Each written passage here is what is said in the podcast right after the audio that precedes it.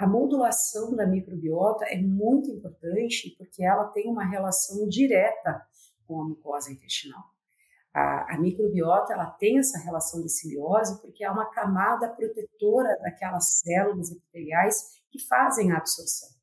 Então, nós sempre queremos um intestino íntegro, é, um intestino que não seja permeável a patógenos, a padrões moleculares que vão desencadear uma resposta imune porque as células de defesa ficam logo abaixo dessa barreira absortiva.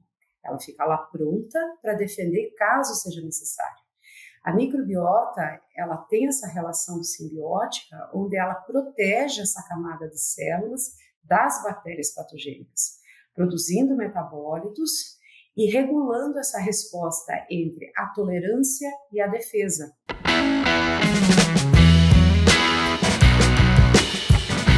Olá pessoal, bem-vindos e bem-vindas. É, nós vamos dar início a mais um episódio do Aviário Podcast. Eu sou Catarina Stefanello e é um prazer estar aqui hoje conversando com a professora doutora Giovanni Fernandes. A professora Giovanni é médica veterinária, tem mestrado em nutrição e produção animal e doutorado em zootecnia. Atualmente ela é professora e pesquisadora na Universidade Federal do Paraná, setor Palotina. Que bom te ver novamente. Professora, muito obrigada por aceitar o nosso convite e contribuir conosco. Muito obrigada, Catarina, pela apresentação. É um prazer também falar sempre do trabalho da gente, falar sobre assuntos né, do nosso dia a dia da agricultura e espero contribuir um pouco com o que a gente estuda, com o que a gente faz na universidade com a agricultura. Com certeza. Bom, professora, eu sempre faço uma primeira pergunta, né, para que as pessoas que nos escutam possam conhecer melhor o nosso convidado e se atualizar sobre o que eles têm feito. É, então, professora Giovaneira, eu gostaria de pedir para você nos contar um pouco a sua história na avicultura, né, e como que tem sido o seu trabalho atualmente. Ok. Eu me formei uh, em Lages, Santa Catarina, na Universidade Estadual do Estado de Santa Catarina, e fui trabalhar em São Paulo, na época, até fui trabalhar na área de clínica de pequenos animais, me formei há 30 anos, era uma área que muitas pessoas da, da, da minha universidade se dedicavam a essa área. E lá trabalhei apenas um ano na área, não me identifiquei e fui trabalhar no Instituto Biológico em São Paulo e gostei muito da área, era uma área interessante, onde fazia análise de minerais em forragens, tecidos animais, material que chegava ao Instituto Biológico. E nisso uh, conheci o curso por intermédio de colegas de pós-graduação é, em nutrição, que funcionava em Pirassununga, até hoje funciona esse curso, e fui me inscrever, mas o interesse uh, na inscrição foi na área de suinocultura e não de avicultura. E lá conheci o professor Félix Ribeiro de Lima, infelizmente hoje já falecido, e que uh, na época trabalhava muito com minerais também, então houve uma empatia imediata durante a entrevista e ele acabou me convencendo que a área de avicultura seria melhor. Ele estava voltando dos Estados Unidos, trabalhou muito tempo lá e eh, me convidou a conhecer mais a área da avicultura. Passei no processo seletivo e na mesma semana fui conversar com o professor e realmente eu saí da sala dele apaixonada pela avicultura, pela pesquisa. Então, o professor Félix é aquela pessoa que a gente encontra na vida da gente e modifica completamente tudo o que a gente pensou em profissionalmente construir na vida da gente. E ele é o meu grande mentor, né, científico, apesar dele não estar mais aqui entre nós. É, ele foi a pessoa que mais influenciou as minhas escolhas e o meu interesse, a minha motivação pela pesquisa, tudo que eu faço tem esse grande início na minha vida profissional, que foi o mestrado do professor Félix. A partir daí, então, fiz o concurso depois para o Instituto Biológico para trabalhar como pesquisadora científica, mas em seguida a Universidade Federal do Paraná abriu o campus de Palotina, que é minha cidade natal, e acabei retornando à minha terra, fazendo concurso, passei no concurso e comecei a atuar aqui já também na área de avicultura e nutrição de aves. Mais um período passou, eu fui fazer o doutorado com a professora Alice Murakami, na UEM, E aí, realmente, é, se consolidou toda a linha de pesquisa que eu sempre gostei, área de saúde intestinal, área de metabolismo ósseo, e tudo que a professora Alice me permitiu também conduzir durante o doutorado. E uh, lá também a professora Alice aprendia a trabalhar com um grupo grande de orientados, um grupo grande de pessoas veiculadas no mesmo projeto. Foi um grande aprendizado que eu trouxe aqui para o UFPR e a partir daí, então, do doutorado, que realmente é, eu passei a ter um grupo bom de estagiários, montamos um, um grupo de estudos, o, o, grupo PENA, que até hoje nós temos reuniões semanais, onde nós trazemos os convidados de fora, e a partir daí também uh, começamos né, a ideia do laboratório de experimentação avícola. E essa ideia se concretizou de fato com a construção do centro de pesquisa que nós temos hoje na fazenda da universidade, onde está instalado o laboratório de experimentação avícola. E lá, então, os nossos estagiários, mestrandos, doutorandos do programa aqui executam suas atividades. E lá que, que tudo né, acontece, que os, os alunos realmente se motivam e vêm trabalhar na área da avicultura. Então, é, eu sempre digo que a, a minha chegada na área da avicultura foi pelas mãos do professor Félix e pela professora Alice. É, são os, os, grandes mentores, né, os que me conduziram até aqui, e a eles que, que eu devo realmente essa minha trajetória na avicultura. Que bom nós termos essas inspirações, né, e depois a avicultura é uma área tão bonita, né, que nos traz tantas realizações. Bom, é, a nossa conversa de hoje é sobre saúde intestinal das aves, né? Dentre tantos assuntos que nós poderíamos conversar hoje, nós vamos falar um pouquinho de saúde intestinal. É um tema complexo, extremamente debatido atualmente.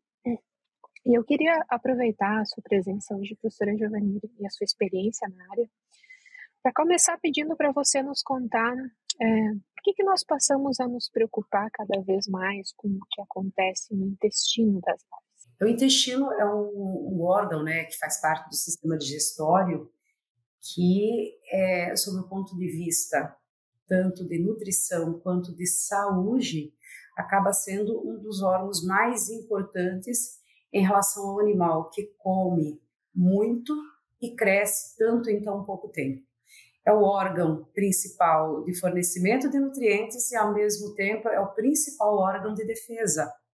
Então, esse, esse tecido intestinal, ele tem é, realmente chamado muito a atenção por esse crescimento rápido do frango. Né? É, nós temos uh, o histórico né, do, do, melhoramento genético do frango, mostrando esse crescimento tão grande, né, melhorias de conversão alimentar, de rendimento de peito, de crescimento desses animais, e a área de absorção acompanhando isso. O intestino do frango hoje ele representa 55% maior, ele é maior, né, maior, ou seja, ele, tem, ele, ele, ele acaba tendo uma representatividade de 55% maior do que tinha no início dos programas de melhoramento genético. E isso significa mais área de absorção, isso significa maior área de resposta imune. E, ao mesmo tempo, é, com a retirada, os programas de retirada dos promotores de crescimento, dos antibióticos, nós também é, vimos à, nossa frente um cenário muito importante de atuação. Esse, esse, essa mucosa intestinal passou a ser menos protegida por esses é, produtos antibióticos, motores de crescimento, e com isso mostrou realmente uma área muito importante de atuação, uma vez que nesse ambiente intestinal nós temos tanto o processamento dos nutrientes quanto o processamento das respostas de defesa do animal. Com a melhoria também dos ingredientes, digestibilidade desses ingredientes, processamento, conhecimento maior da nutrição, nós podemos tirar muito mais vantagens dessa mucosa intestinal, desse tecido, e uh, fazer com que o animal cresça mais. Então, quando nós falamos em saúde intestinal, a nossa preocupação e o nosso foco de trabalho não é só garantir uma mucosa saudável para máxima absorção de nutrientes, mas também uma mucosa saudável que permita uma defesa do sistema imunológico capaz de proteger o organismo desses animais. Mais de 95% dos patógenos que podem afetar a saúde do animal, eles ah, adentram os sistemas fisiológicos pela mucosa intestinal. Então, realmente, a mucosa intestinal, ela tem hoje essa importância que nós, há tempos atrás, talvez não víamos tão, como tão importante quanto é hoje, essa defesa que é feita a nível de mucosa intestinal e permitir a absorção dos nutrientes. É importante sempre lembrar que o organismo ele prioriza a defesa para na sequência se regenerar e na sequência absorver os nutrientes.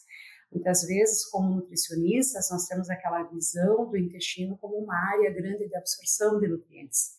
Entretanto, para isso, ela precisa estar íntegra, ela precisa estar em simbiose com a sua microbiota e modulada a resposta imune em relação à situação que esse frango se encontra. Né? É importante atrelar o manejo nutricional ao manejo sanitário, ao manejo ambiental, porque todas essas interligações, essas interrelações, elas vão afetar diretamente a resposta dessa mucosa intestinal. E quando nós falamos também em saúde intestinal, nós não podemos esquecer que o intestino tem uma rápida taxa de renovação. Entretanto, se ele for afetado em sua estrutura, ele acaba demorando mais tempo para essa regeneração e o frango não tem tempo. Seu frango ele leva mais tempo para recuperação, para regeneração, ele não consegue absorver nutrientes nesse tempo. Então ele perde a sua função primária, que é fornecer os nutrientes. Com isso, então, com a melhoria do, do conhecimento que nós também tivemos nos últimos anos, né, o avanço do conhecimento nas áreas ômicas que nós chamamos, né, proteômica, metabolômica, onde nós podemos conhecer um pouco melhor essa relação da microbiota com o sistema imune, com a dieta e as respostas dos animais. Hoje, o termo saúde intestinal passa a representar tudo isso, todas essas relações, como a gente diz, antes do bico, né, que acontece dentro do aviário, ambiência, sanidade, e esse ambiente intestinal. Então, nós temos a interrelação desses dois ambientes onde eles têm barreiras que nós precisamos manter íntegras para que esse animal possa ter a sua máxima função. E um termo bastante importante que nós associamos hoje à saúde intestinal é a sustentabilidade. Quando o intestino está íntegro, com a sua saúde intestinal em dia, nós também temos uma menor excreção de nutrientes para o meio ambiente. Isso não só representa uma economia de recursos naturais, mas uma menor intervenção com o meio ambiente. De alguma forma, nós sempre impactamos o ambiente, mas de uma maneira quando nós conseguimos melhorar a conversão alimentar desses animais, nós conseguimos tornar esses animais mais eficientes em termos de absorção de nutrientes, nós também estamos contribuindo para uma melhor sustentabilidade e um menor impacto sobre o meio ambiente. Muito bem explicado, professor. E é muito importante nós pensarmos em tudo isso, né? É, a cadeia é extremamente complexa, nós temos sempre avanços, né? Nós estamos sempre atentos a tudo. Né? Tem tantos assuntos, né, que nós poderíamos levantar para discussão, mas eu preciso te perguntar para falar um pouquinho sobre a relação entre microbiota e, e saúde intestinal, como você mencionou há pouco. Qual é a importância da microbiota e do equilíbrio entre ela? Né? Se nós pegarmos desde o início da vida do pintinho até o final do ciclo de produção, como que ocorre esse desenvolvimento da microbiota intestinal? Certo. A ave, né, o frango de corte, ele nos oferece uma oportunidade talvez única dentro da produção animal de modulação dessa microbiota. Ah, o pintinho, quando eclode no incubatório, ele traz uma microbiota pouco diversa e pouco rica, até por conta de todos os, ah, os procedimentos que nós temos de biosseguridade dentro do incubatório, o que isso implica diretamente em pouco contato com patógenos, diferente da galinha no ninho, quando incubava esses ovos de uma forma natural, onde a microbiota da mãe, do ambiente, do ninho, interferia diretamente já na microbiota do pintinho. Hoje nós temos um pintinho que nasce, então ele eclode, ele vai para o campo com uma microbiota pouco diversa e pouco rica, como eu falei.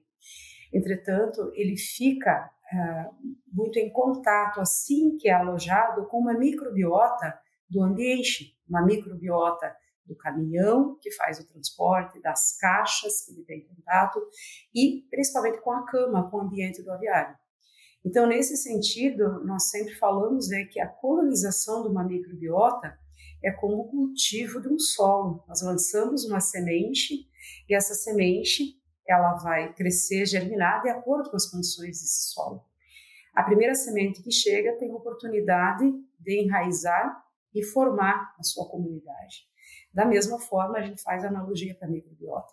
Extremamente importante que a primeira microbiota que tem contato com mucosa uh, do intestino, ela seja uma microbiota que vai estar em simbiose com essa mucosa. Se esse pintinho tiver contato, primeiramente, com uma microbiota patogênica, uma microbiota que não é propícia a esse ambiente intestinal, é o que muitas vezes nós encontramos, né, numa cama mal manejada, uma, um ambiente muito muito ruim dentro dos aviários, pintinho que passa frio, que não tem um, um, já uma ingestão direta de ração nas primeiras horas, né, não tem uma água de qualidade à disposição, acaba que esse pintinho fica muito em contato com essa cama e acaba tendo um contato maior com essa cama. A modulação da microbiota é muito importante porque ela tem uma relação direta com a mucosa intestinal. A, a, microbiota ela tem essa relação de simbiose porque é uma camada protetora daquelas células epiteliais que fazem a absorção. Então, nós sempre queremos um intestino íntegro, é, um intestino que não seja permeável a patógenos, a padrões moleculares que vão desencadear uma resposta imune, porque as células de defesa ficam logo abaixo dessa barreira absortiva. Ela fica lá pronta para defender caso seja necessário. A microbiota, ela tem essa relação simbiótica, onde ela protege essa camada de células das bactérias patogênicas, produzindo metabólitos e regulando essa resposta entre a tolerância e a defesa. Nós temos sempre presente também patógenos nessa microbiota, mas sob o controle. As simbióticas, elas têm um ambiente mais favorável, elas produzem uh, bactericinas que controlam esses patógenos, produzem metabólitos que garantem a manutenção delas e da camada epitelial. Quando nós temos uma dieta que traz uma carga microbiológica muito grande, um ambiente muito contaminado ou uma colonização inicial muito ruim, essa microbiota patogênica ela acaba se desenvolvendo muito mais facilmente que a simbiótica. Porque, claro, as bactérias patogênicas, elas têm genes de patogenicidade, elas têm mecanismo de sobrevivência muito mais avançado que as simbióticas.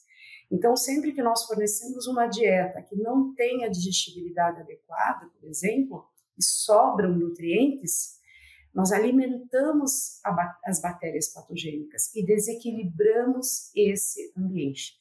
Nós conhecemos isso como uma disbiose ou uma disbacteriose.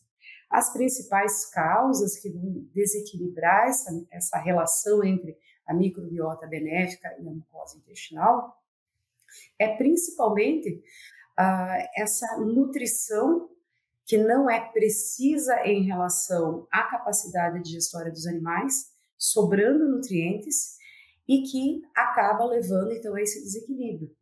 Quando nós temos um desequilíbrio estabelecido, nós temos então as bactérias patogênicas uh, estimulando uma resposta do animal, porque aí se perde aquela tolerância e assim passa-se a ter mecanismos de defesa, o que é muito ruim para o animal, porque, como falei inicialmente, a principal função do organismo sempre é se defender.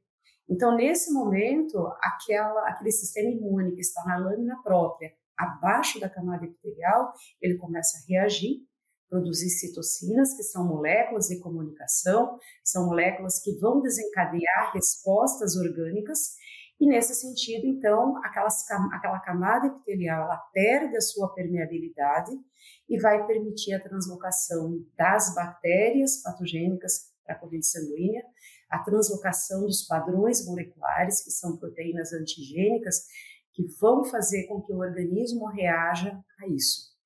E a gente sempre tem falado muito disso, que a mucosa intestinal, ela tem uma comunicação direta com a mucosa respiratória, com o tecido ósseo, todos esses sistemas importantes, eles são intercomunicados porque as mesmas citocinas que agem a nível de resposta imunointestinal são as mesmas que agem a nível de mucosa respiratória, nível de tecido ósseo. Então, quando nós temos uma disbiose, um desequilíbrio dessa microbiota, nós não temos só reflexos locais. Nós temos primeiro uma queda né, no poder da absorção dos nutrientes, nós temos o intestino inflamado, tentando controlar essa resposta, e nós também temos, né, com isso, reflexo em outros tecidos, o que também traz um ambiente propício para o desenvolvimento da salmonela. Uma preocupação muito grande em saúde pública quando nós falamos em saúde intestinal. A nossa preocupação com as, as salmonelas de saúde pública é que, apesar delas não provocarem é, nenhuma sintomatologia ou não afetarem a saúde das aves, o intestino inflamado e em processo de oxidação, uma vez que os macrófagos, todas aquelas células fagocitárias, elas vão procurar fazer o trabalho delas de conter aquelas bactérias, elas vão produzir radicais livres para fazer isso. E esses radicais livres, eles acabam levando ao estresse oxidativo da mucosa.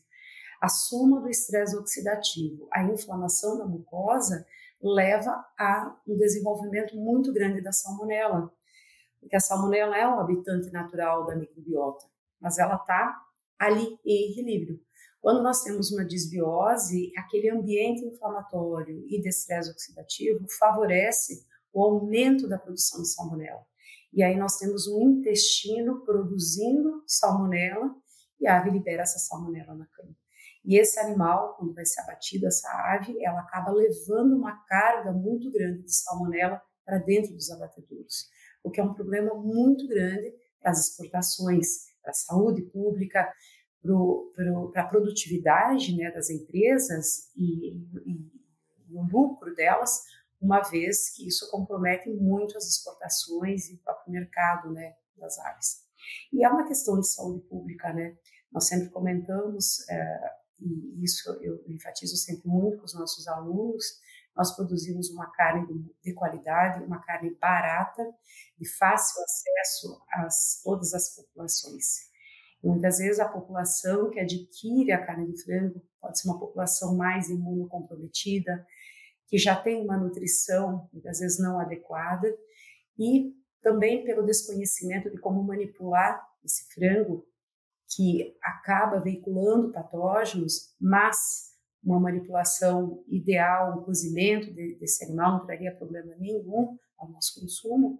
Infelizmente, pelas práticas de manipulação, pelo desconhecimento, essas pessoas podem ser afetadas sim por bactérias importantes é, que comprometem a saúde pública, né? Não só salmonela, mas campylobacteriose, listeriose, uma série de bactérias que podem comprometer a saúde.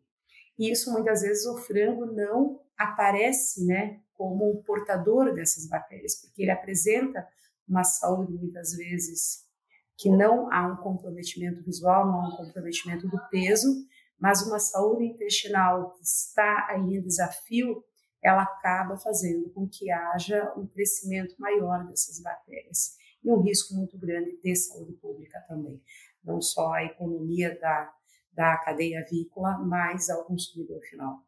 Eu acho que você é, resumiu muito bem né, quais seriam os, os principais desafios é, à saúde intestinal das aves e principalmente como que é, a microbiota se comporta né, durante a vida dos animais e chegando inclusive nessas questões de saúde pública que é muito importante nós ligarmos né? a avicultura ela não anda sozinha né? nós sempre é, precisamos pensar né, na nossa realidade num todo inclusive globalmente o que acontece tem um ponto muito importante para nós trazermos para a nossa conversa é, desses desafios que existem no aviário. Né? Eu percebo que a professora sempre fala bastante das atitudes dos produtores, né, como eles são fundamentais para evitar o comprometimento da saúde intestinal, é, ou então para dar um suporte a uma mucosa mais saudável. Eu queria que você falasse dessas atitudes na granja, como elas são importantes e, e aquele papel do produtor, né? Provavelmente muitos também estejam nos escutando hoje é importante nós entrarmos nesse assunto falando de saúde intestinal. É, é muito importante que a gente é, se lembre sempre, né, que o intestino é a maior área de contato do organismo animal com o meio externo, né? É muito mais do que pele, muito mais do que mucosa respiratória. A, a mucosa intestinal é o maior tecido de contato. Então, é onde ela tem uh, todos os contatos, não só com o alimento, mas com a microbiologia do alimento, a microbiologia do ambiente e todos os fatores que podem interferir. Então, nós sempre falamos, né, se a gente sabe que a ave respira, ela bebe e ela vai comer, é imprescindível que nós nos preocupemos com a qualidade do ar, a qualidade da água e a qualidade da ração que, que essa ave vai ter contato. E a cama, né? A cama é um fator muito importante que a cada ano a gente tem dado mais importância, né, a esse essa relação, né, da cama com a microbiota, o sistema imune e a nutrição do animal. A cama representa hoje um foco muito importante, porque com a, a questão da reutilização, que isso é, é, de praxe no Brasil, que nós reutilizemos essa cama por vários lotes, ela requer um manejo adequado.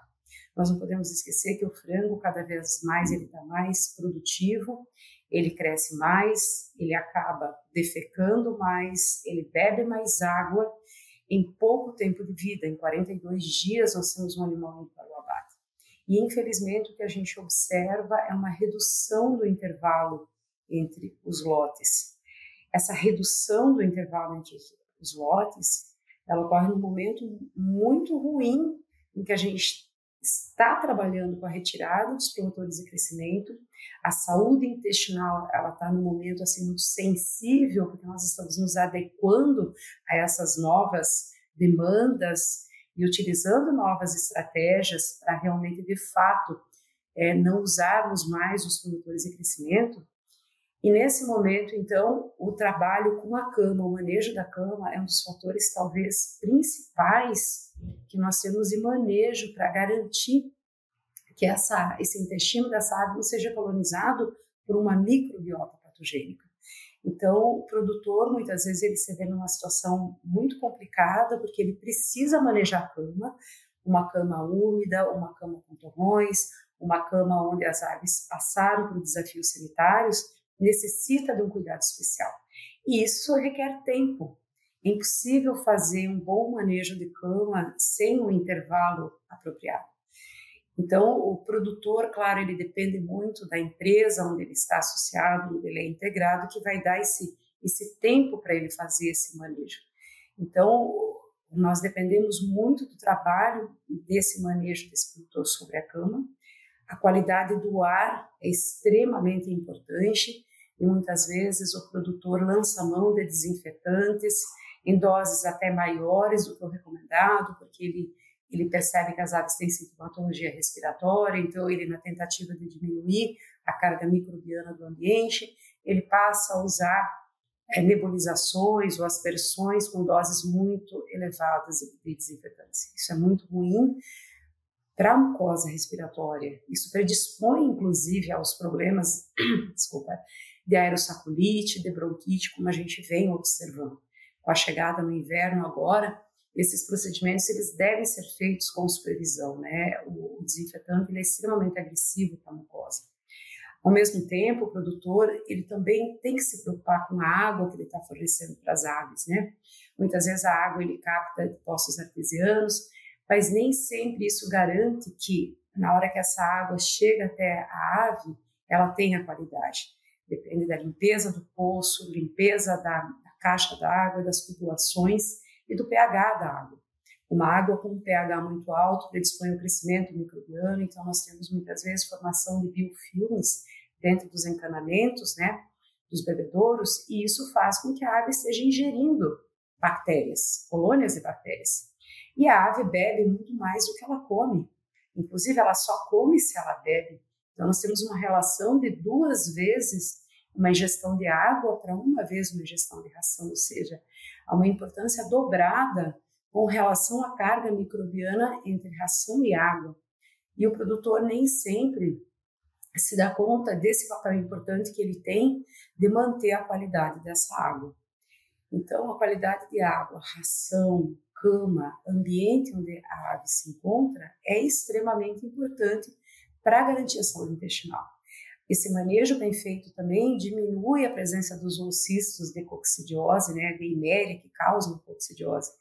É, é uma, um problema já há tanto tempo que se discute, é um problema que a gente lida há muito tempo, mas enquanto a gente tem cama e tem intestino, nós não temos o que fazer, né? Nós temos a presença desse protozoário.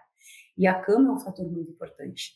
A gente sempre fala que a coccidiose é a grande porta de entrada para salmonelose, para colibacilose e para outros problemas, inclusive os vírus entéricos que surgem, né, agora com a melhoria das, das nossas técnicas de diagnóstico, nós temos observado o aumento da presença desses vírus entéricos que contribuem também com a síndrome de má absorção. E isso tudo se deve no ambiente intestinal que muitas vezes foi alterado principalmente pela ocorrência da coccidiose, né? Esse protozoário ele se multiplica dentro das células intestinais e com isso ele causa lesões muito graves e predispõe as demais que nós temos observado na agricultura. Então, o controle, o manejo da cama, o manejo da ambiência do aviário, é, o manejo da limpeza de bebedouros, comedouros, todas aquelas regras de biosseguridade, né, que a gente sempre sabe quais são, mas a gente precisa sempre estar reaprendendo e buscando, né, trazer sempre essas essas regras de biosseguridade que são os principais fatores, são as principais ba é, barreiras que nós temos para conter os problemas de saúde intestinal. São sempre as barreiras de biosseguridade e elas estão na mão do produtor. E o que a gente sempre tem insistido, né, é o treinamento de pessoas, ah, quem vai trabalhar diretamente com as aves nem sempre é o dono do aviário, é o produtor, mas sim é o seu funcionário. Então, o que a gente vê muitas vezes que as empresas fazem treinamento, mas por o funcionário estar envolvido diretamente no dia a dia, no aviário, com o manejo das aves, nem sempre ele participa diretamente é, desses momentos de treinamento. E ele precisa entender o porquê que ele tem que executar aquelas tarefas, por que aquelas regras de biosseguridade que ele vê apenas como regras são tão importantes para manter a produtividade do freio. Então, eu sempre acredito que o treinamento das pessoas talvez seja o fator né, mais importante, mais impactante que a gente tem quando a gente quer obter um resultado melhor porque o produtor ele vem desempenhando aquelas suas, as suas uh, atividades de manejo como o pai dele executava, como a família dele executava, como ele foi treinado há muitos anos. Mas nós temos novas demandas, novas estratégias que exigem uma nova postura. E é importante que ele entenda a participação dele como muito importante nesse cenário. Excelente. Bom, agora nós Vamos nos encaminhando mais para o final da nossa conversa. Passou rápido, né? Para finalizar, a gente sempre é, traz algo que não seja tão técnico assim na nossa conversa. E esses dias eu vi em uma rede social a, a galinha dos ovos de ouro. É, você, seus alunos e ex-alunos, né, em um evento. E eu vejo que a professora Giovanni tem alunos e ex-alunos espalhados pelo mundo, né, todos alcançando muitos êxitos e colhendo os frutos de muito trabalho, né, que é o, o que sempre vem antes. É, o que, que te motiva, professora? Como que você motiva a tua equipe? Puxa vida, é, é difícil responder isso, né? Porque eu acho que assim, é, quando a gente gosta do que a gente já faz, né, e já vem executando, sempre isso é o primeiro passo, né? O gostar do que a gente faz é uma paixão que tudo facilita, né? Eu acho que a avicultura, né, essa imagem que eu sempre falo da galinha dos ovos de ouro, né, eu acho que, que é isso, né? A avicultura é muito agregatória. A gente trabalha muito em equipe, né? Nós dependemos, né, é, de equipes multidisciplinares. Hoje não tem a figura do nutricionista separado do sanitarista, separado do, do técnico do manejo e assim por diante. Né? Nós trabalhamos sempre numa cadeia.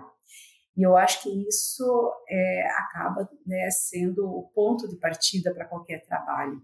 Então, é, o nosso dia a dia aqui também é dessa forma aqui no, no meu laboratório de pesquisa, né, laboratório de experimentação avícola. Nós é, não temos funcionário, nós temos um, um, ajudante só, então, assim, são meus alunos que batem a ração, pescam as aves, fazem as atividades de laboratório, e eles se envolvem diretamente nisso, né.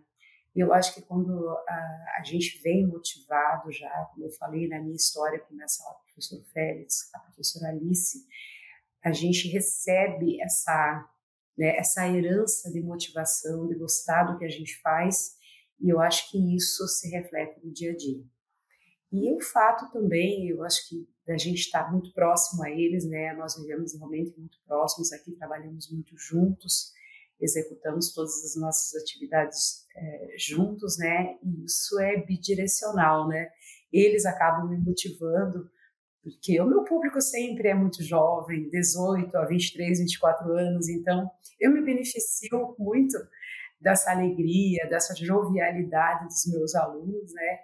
E eu acho que em contrapartida, então, a, a gente acaba trocando né, essas experiências, a gente acaba trocando essas motivações da vida.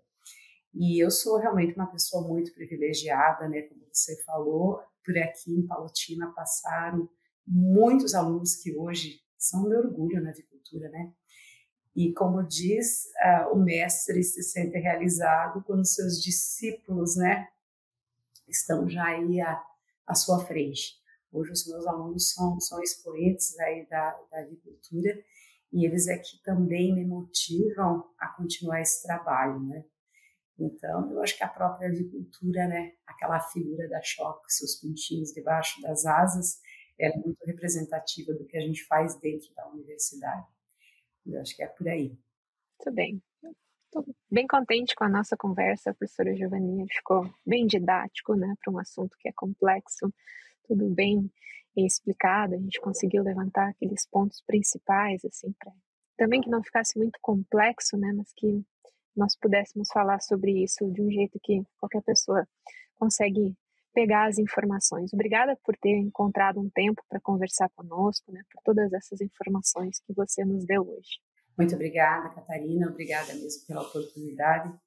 E é sempre bom a gente ter essa interação, porque nós ficamos aqui dentro da universidade, a gente, de alguma forma, ensina e nem sempre faz de fato como é no campo, os desafios que tem né, as demandas de mercado, os desafios são diários para quem está no dia a dia no campo. Então, que a gente puder contribuir com isso é muito importante também para nós. Obrigada. Muito obrigada. Para quem seguiu até o final, espero que tenham aproveitado a nossa conversa de hoje. Nós nos vemos em breve.